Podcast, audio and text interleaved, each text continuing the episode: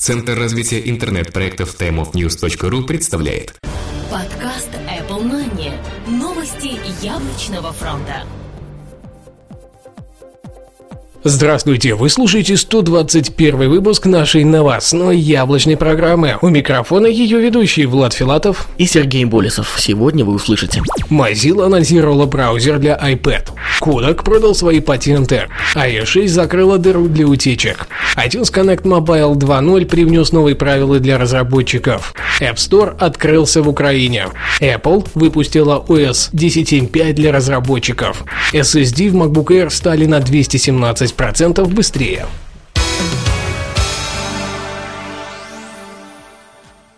Mozilla анонсировала браузер для iPad. Как оказалось, один из самых популярных браузеров в скором времени может посетить iOS, а если быть до конца точным, Apple iPad. Создатели провели в прошлый четверг презентации, сам браузер называется Junior. Он должен превзойти оригинальный Safari по всем пунктам и дать пользователям действительно нечто новое. Изобретенный заново браузер для нового форм-фактора. Такое утверждение сделал Алекс Лими на презентации прототипа. В шоу-нотах будет ссылка на саму презентацию.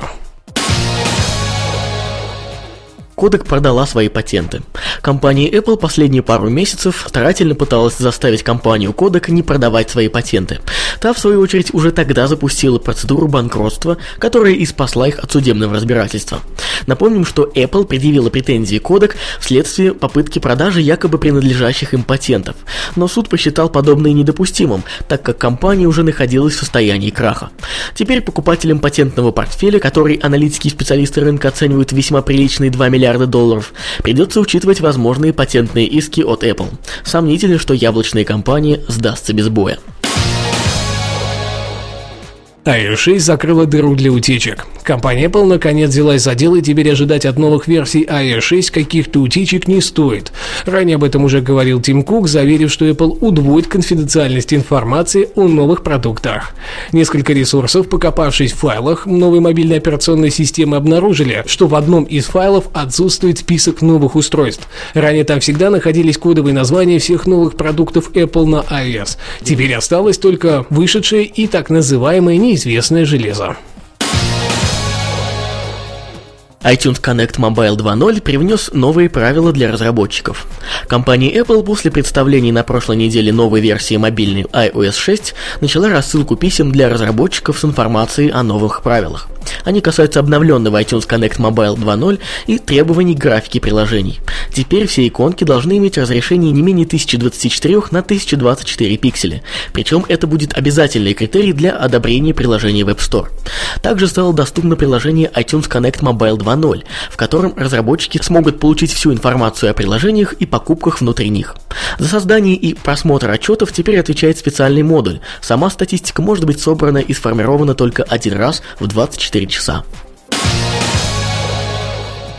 App Store открылся в Украине. Украина, наконец, была удостоена чести попасть в список стран, где официально запущен самый большой в мире онлайн-магазин приложений App Store. Сейчас он предлагает тот же выбор, что и русский вариант, то есть приложения, книги, подкасты и iTunes U. Однако пока в нем не так много приложений, как хотелось бы. Сама Apple в итоге продолжает держать обещания, данные Тимом Куком на презентации в рамках WWDC 2012, а появление магазина приложений ожидается еще в 31 стране мира до конца этого этого года. Apple выпустила OS X 10.7.5 для разработчиков. После недавних новостей компания Apple на этой неделе выпустила бета-версию OS X 10.7.5 для разработчиков. Версия имеет номер 11G15. Apple просит разработчиков сосредоточить свое внимание на следующих направлениях. Графическая производительность и качество, изображение и медиа-импорт, редактирование и просмотр, производительность сети и надежность. Сборка весит 937 мегабайт. На данный момент нет никакой информации о публичном релизе.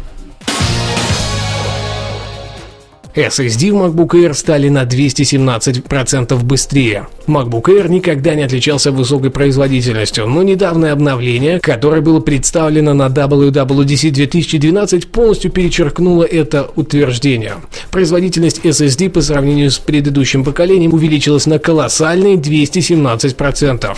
В тестах ресурса OS X Daily новый MacBook Air показал скорость чтения 461 мегабит в секунду, а скорость записи 364 4 мегабита в секунду. Процессор показал прирост приблизительно на 15-20%.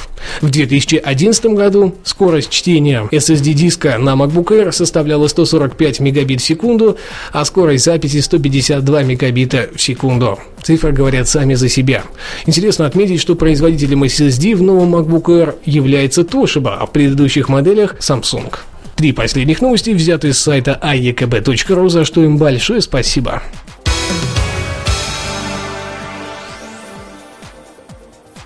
Если у вас есть чем поделиться с нашими слушателями, присылайте свои материалы в Яблочный опыт. Спасибо всем, кто слушал. С вами были мы, Сергей Болесов и Влад Филатов. До следующей недели. Пока-пока. Услышимся.